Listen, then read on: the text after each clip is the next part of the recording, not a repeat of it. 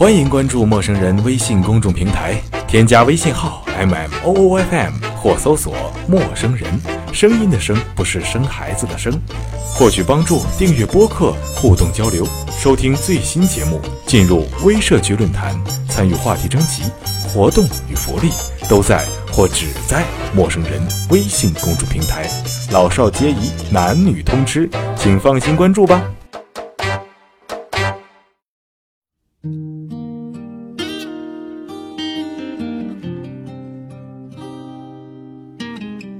嗨，亲爱的耳朵们，好久不见，我是你们的主播尚弦月。最近呢，工作有点忙，所以节目就搁浅了一阵子。不过没有关系，很开心又可以回来继续做节目给你们听了。那我办公室啊，有一个男同事，马上就三十岁了，女朋友依旧没有着落，相亲也很多次了，总是介绍一个姑娘跟人家聊几句，姑娘那边没回应了，他就说不合适。我问他。你怎么不坚持一下呢？这样肤浅的聊几句，没回应之后就放弃，是会错过一些好女孩的。追姑娘要坚持。他说了一句话：“爱情的确很美，但我觉得单身也挺好的，想吃就吃，想睡就睡，无牵无挂，这样我的心起码也不会累。”我仔细想了一下，好像这么说也有点道理。习惯下班回到家里，冷冰冰的空气。爱情这东西，这个世界可不是人人都把爱情当饭吃的。对于一些人来说，他自己心中的爱与温柔所构建的世界，足够支撑他与外在世界那些意外而又泛泛的爱情隔绝。这种习惯的拒绝，总是附带着自我满足的惬意。他们自己建立一个自我陶醉、安慰的暖阁，他们对爱情的需求，甚至还不如一个饥肠辘辘的早晨，对一个肉包子的渴望。我的室友阿磊就是这样一个人，他已经有整整五年单身一个人。他的上一任，甚至可以追溯到遥远的上古高中时期，一个苦追他的胖女孩，而且他开始越来越享受这种单身生活，越来越被动。当然。单身并没有什么不好，单身的乐趣，每一个正在单着的人也都懂。但他们行走在这个世界上，没有谁可以永远一个人。他的问题是沉溺于一种习惯性的过度自我保护和对于可接触的爱情的愚钝。这种愚钝，可能是天生的情商缺失，可能是受过情伤后一种自我保护机制，还可能是一种对现实越来越失望的逃避。他遇上过几个好女孩，有一些稍花力气就可以捕捉的幸福，全都像个被抛的气球，被他满不在乎而又轻易的放走。当然，别人也不可能在原地一直苦苦等他。他在工作之余常常写一些小说，所以我认为，大概他把所有的浪漫种子都埋在了自己可以控制的文字中。他写的那些爱情故事确实不同凡响。可现实中，那些偶遇的邂逅都会让他最后弄成无中的单向暧昧。遇上一个喜欢的女生，常常一句话都说不出来，甚至还会脸红。别人有时候对他有点意思，抛点小绣球给他，他不仅接不住，还会好心的抛给别人。爱情小说那么会写，可真的要谈起恋爱，他就像是一个刚拿起笔的小学生。二十多岁的男人看到女人还会紧张的脸红，说出去是会让老婆婆再笑掉一颗大牙的。可是有一句话说得好，傻人有傻福，爱情往往格外眷顾一个单纯的傻子，常常会好心的丢给他们特别美丽的故事。是的，他遇上了一个人人都羡慕的简单粗暴有趣的好女孩。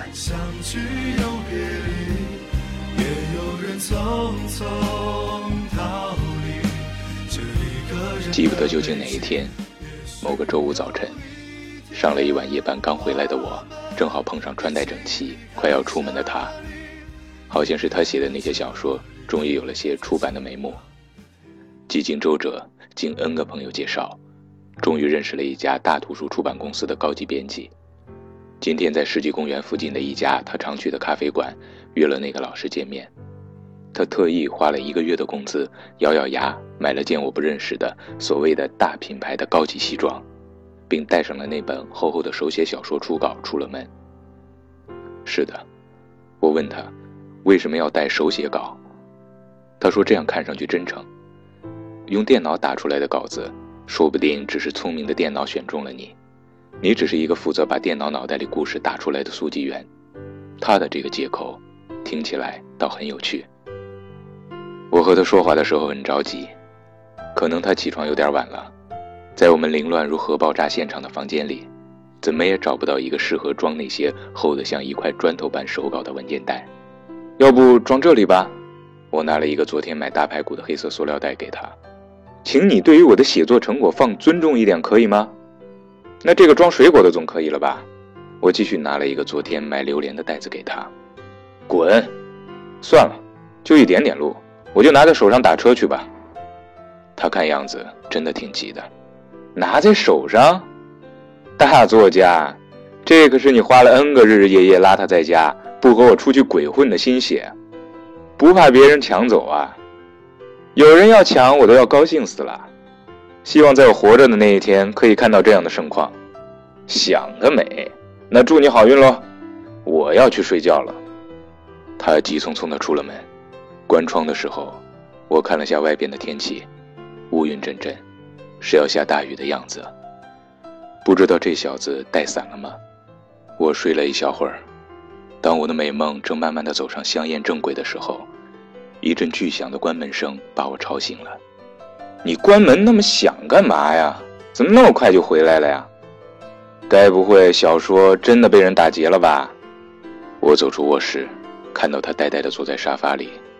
看着手里拿的书稿，你看，都花了，手稿变得皱巴巴的，好像是湿了又烘干，字体也已经模糊了。你没带伞吗？出门的时候不知道看看外边的天气啊，还把手稿拿在手上。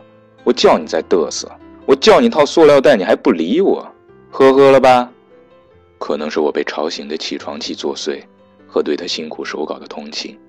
我的口气有点凶，你凶个毛啊！你看我头发湿了没？你看我裤子上有水吗？咦，我仔细看他，发型没有乱，还是那个白痴样。再看看他的裤子，笔挺挺的，不过高级西装上好像有点斑斑点点。我不知道，刚才发生的一切都太突然了，我好像是被一个女生袭击了。他没有表情地说出这句话。啊？我的嘴巴张得可以吞进一只灯泡。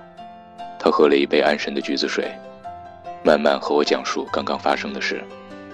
原来刚才阿磊刚出门就下起了小雨，他昨天确实看了天气预报，刚才出门也带了伞，一只手拿着书稿，另一只手拿着雨伞，已经有点狼狈，所以他没有选择去坐拥挤的地铁。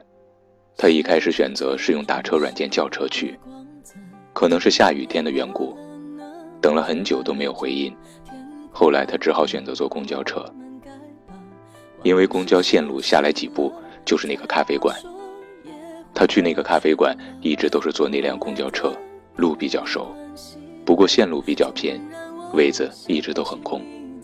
他常常会选后排角落靠窗的座位，看外边下雨的风景发呆。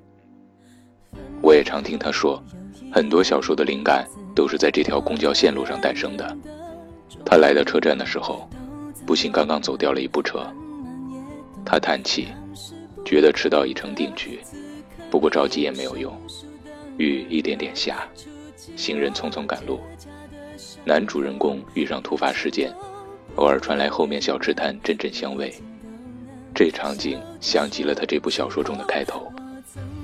他觉得很神奇，于是收伞坐在车棚下，翻起手上的小说手稿。这条公交线路确实有点偏，候车雨棚外只有一个撑着伞的女孩在等。他抬头看了下公交车，还是没来。该不会是遇上什么事故塌班了吧？打车又打不到，公交车又不来，今天到底是怎么样？就在他再次低头翻阅那些手稿的时候，一阵雨水诡异地向他划过来，原来是那个女孩在转伞。垂直落下的雨水像是坐上了游乐场的转转椅，调皮地转变了方向，全部飞到了他头以下、脚以上这横半截的上半身。西装和手稿一下子全被雨水打湿了。喂喂，你干嘛？他激动地跳起来。啊，不好意思。刚才等车无聊，一下子忘了身边还有人。没事，转什么伞呢？这是我的习惯，一直从小就喜欢转伞，而且总感觉雨并不是就这样无聊落在伞上，这样的画面也并不好看。啊？你在说什么？啊，抱歉，我又慌神儿了。我是一个画画的，刚才在构思一幅雨天热闹的早晨场景图。我想把雨画的俏皮点儿、浪漫点儿。女孩看着男孩护着那堆手稿说：“对了，你那一堆纸好像湿了，要紧吗？”这是我的手稿，可不是一堆办公室复印间的垃圾。难不成你也是画画？不是。设计？不是，随便写写东西。哦，原来是小说家，真对不起，原来是这么重要的东西。算了算了，今天好倒霉，我找个地方看看能不能烘干。阿磊回头看见了后边的商场，我帮你一起去弄吧。虽然阿磊一再推脱，女孩还是跟着他一路小跑进了商场。跟着他神色慌张地问店员：“厕所在哪里？”阿磊进了男厕所，女孩在厕所外等。祸不单行，男厕所烘干机诡异故障，阿磊顿时五雷轰顶。只好给女孩稿子，要求她帮忙去女厕所烘干。隔了很久，女孩才出来。阿磊一直在女厕外，像个偷窥狂般张望，接受出来的保洁大妈眼神鄙视的礼遇。阿磊甚至以为那堆手稿难不成在里边烧起来了？事情还没荒诞到这种程度。女孩出来的时候，神色十分尴尬。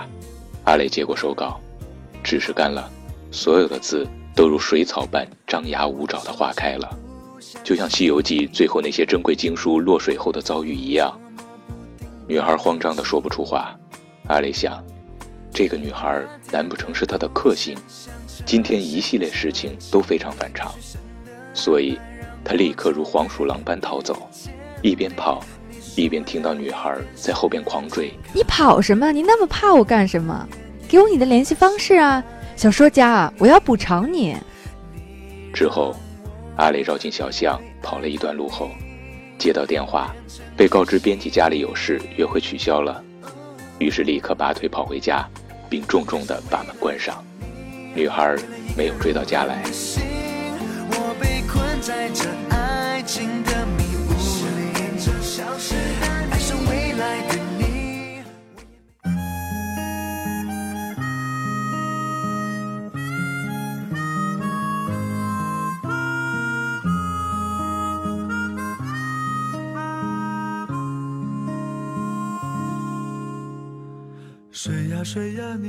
你说吓人不吓人啊？居然会遇上这种怪事哦！今天是什么破日子啊？阿磊说完刚才的事，终于松了一口气，对我说：“是你的黄道吉日。”哎，你刚才说袭击也太夸张了吧？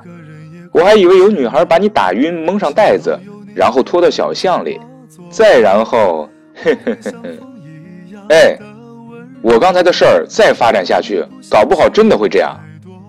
谁知道，如果我们还在一起，还会发生什么荒唐事？你又犯神经病了吧？你也想太多了吧？是不是小说写多了，写的走火入魔了？人家不就是转伞弄湿了你的稿子吗？大惊小怪的，搞不好是人家对你有意思，这是一种别有趣味的搭讪方式呢。哎，他长得好看不？我没这个闲工夫注意。那他多高？我不知道。他瘦不瘦？不知道。那你说他跑得很快，是不是他腿特长？不知道，不知道。那他穿什么衣服啊？够了，真是够了。亮黄色，短发，眼睛旁边一颗泪痣，嘴巴小小的，微胖，腿很长。你满意了吧？他像机关枪一样，一口气爆出女孩资料。咦，原来你那么注意他呀？我那是记住他的特点，以后万一在附近遇上，隔好远就能立刻躲开。神经病！我看你明明有点喜欢他吧？你的苦日子到头喽，兄弟。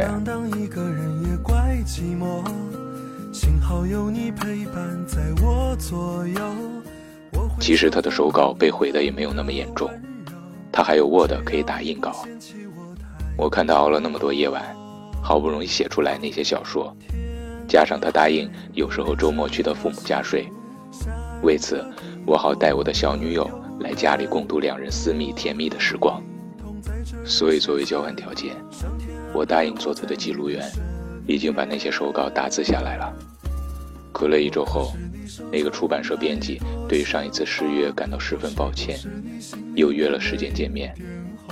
好巧不巧，还是周五，又是早晨，又是一个下雨天。难不成黑色星期五重演？他特意戴了一顶鸭舌帽，一副墨镜，一把大黑伞，搞得像电影里的神经病侦探，鬼鬼祟祟地出了门，特意走了和上次不一样的路。刚从小区后门走出，隔了一条大马路，迎面看到上次那个克星女孩走过来。还没等他拔腿，女孩已经穿梭往来的车辆，隔了帽子和眼镜的种种伪装，在重重人海中一眼认出了他。他还是穿着那件亮黄色的风衣，像小鹿一样飞速地蹦到阿磊身边。他一只手撑着伞，一只手抱着文件袋。哈哈，小说家，我们又见面了。呃，抱歉，我我不认识你。干嘛啊？我又不是什么神经病，为什么要躲我啊？阿磊没吱声，呆呆站住。女孩看到阿磊今天带了一个厚厚的公文包，这里面是稿子吗？这这这不是稿子，就这就是公司里的报关单。上次的事真的很抱歉啦，可惜你跑得太快了，我真的想补偿你点什么。不不不不不用。我知道稿子对于一个创作者的重要性，就像是他珍贵的小孩一样。你看，今天我也带上了我的小孩，都是一些水彩画初稿啦。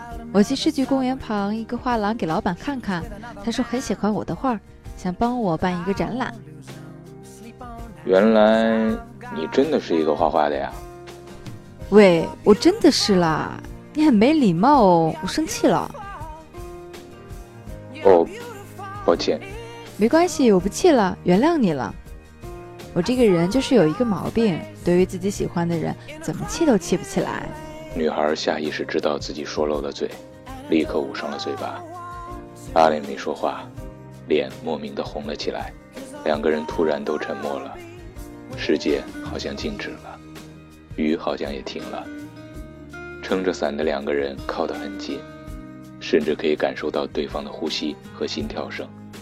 两人脚步默契而又节拍地朝前方的路口迈去。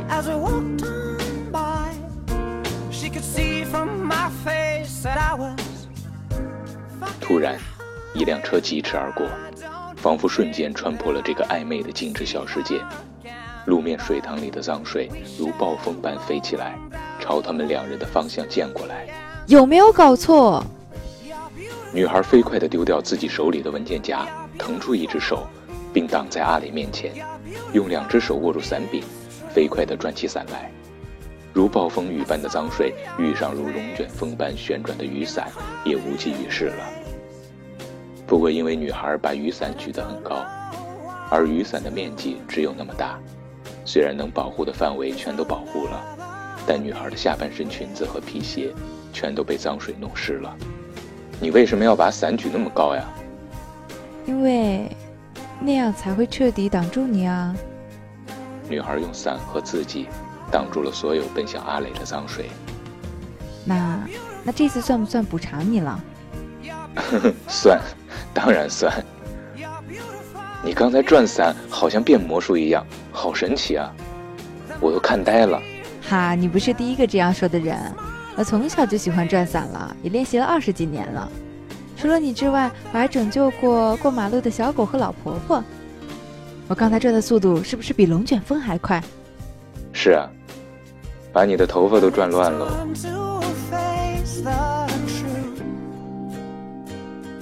will never be with you.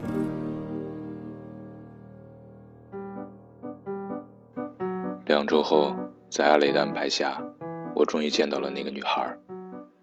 我注意到她眼角果然有一颗阿磊说的泪痣。对的就是这个泪痣还有一个小番外。他们第一次正式约会坐在喷泉旁边休息一起看夕阳慢慢落下聊着自己小时候的事儿。女孩说起亲人离开的时候，有点哽咽。阿雷此刻又注意到了那颗醒目的泪痣。他慢慢靠近女孩，用手捧住她的脸说：“别动，你眼睛那里有一个小虫子。”然后轻轻用纸巾拂去她的眼角。咦？为什么擦不掉啊？怎么可能擦掉啊？那可不是什么虫子，那是一颗泪痣。阿雷故意逗她说：“哦，我还以为那是眼屎呢，所以刚才还说小虫子算是给你面子呢。”嘿嘿。女孩笑了，一边撒娇说：“你好无聊。”一边推开他。过了一会儿，女孩好像想起了什么，看着阿磊说。他们说有泪痣的人代表这一生会有很多伤心事。我知道啊，所以刚才我才那么做，我才会像刚才那样一直努力抹去那些生活里你会流泪的瞬间，会一直努力的给你快乐。女孩听到阿磊说的话，从内心里感到暖意。但这个女孩终究不是普通的女孩，她笑着对阿磊说。那好，既然你会一直给我快乐，我也不能输了，我也要补偿你。这次换阿磊莫名不解，突然，女孩拉着阿磊的手，一同快乐地奔向了温泉里。阿磊当时兴奋地告诉我这一段的时候，我简直要把他奉为情圣了。原来，一个木讷的人在遇到了一个让他动心的人之后，那些隐藏了多年的热情，那些蓄势待发的浪漫。会一下子如火山爆炸般全冒出来。原来他平时的低调，只是不想让不相干的陌生人擅自窥探到他的深情。看着他们的故事，我想，每个人的寂寞都不一样，每一个人所追求的爱情也不一样。有的人是身上的灯泡太暗淡，需要有人来点亮；有的人是身上的灯泡太刺眼，需要有人来调得温柔一点。有的人是身上的灯泡已经破碎，需要有人来重新组装。对于阿雷来说，他之所以一直抗拒爱情，也许换一种思路来看，他真正想要的压根儿不是一个务实的修灯泡的普通水电工，他需要的是一个特别的、异想天开的、想画多少新灯泡就有多少新灯泡的画家。他需要的是一场最特别的爱情。可以简单粗暴地掀翻他固有的僵化生活，并为之注入无限的活力。有点古怪的阿磊遇上了那个古怪的画家女孩，也真是绝配。所以，大概这个世界上所有最与众不同的爱情，都是一场神经病与神经病互相看对眼的偶遇。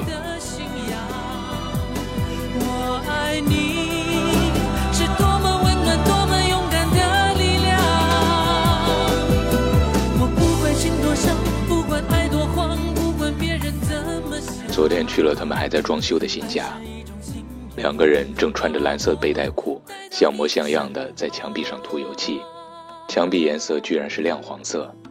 据说那是阿磊的主意，因为第一次女孩是穿这个颜色的衣服让阿磊惊艳的。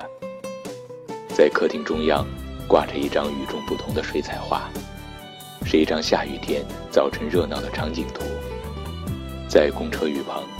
男孩低头入神看东西，女孩在雨棚外随性地转着小伞。他们并不知道有什么将会发生。一滴滴如糖果般可爱的五颜六色的雨落下来，最下边的雨被女孩的伞转得偏离了原来的轨迹，成了一颗大大的而又温暖的星星。我那么多遗憾，那么多期盼，你知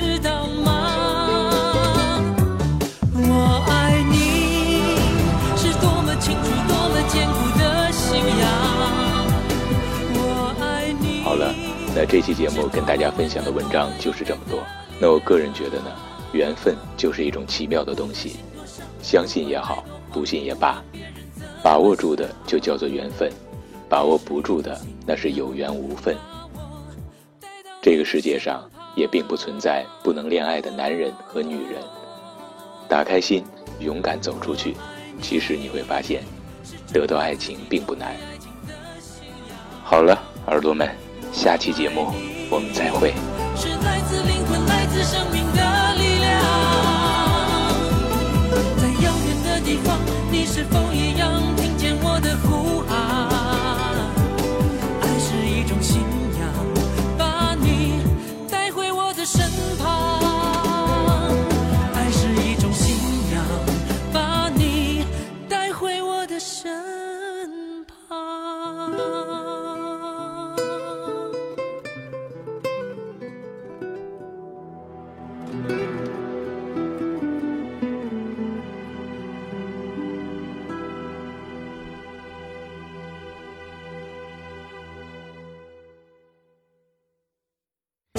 陌生人广播能给你的小惊喜与耳边的温暖，欢迎关注我们的官方微信平台 M M O O F M 或搜索“陌生人”找到我们。如果你也想加入，我们求贤若渴，主播、策划、编辑、后期制作、活动志愿者正在招募中。播客订阅、节目下载、更多收听方式、互动参与、精彩活动、推荐投稿。以及参与到我们的节目录制，尽在陌生人官方网站 m o o f m 到 c o m 或微信平台找到答案。欢迎关注陌生人新浪微博艾特陌生人广播，找到我们。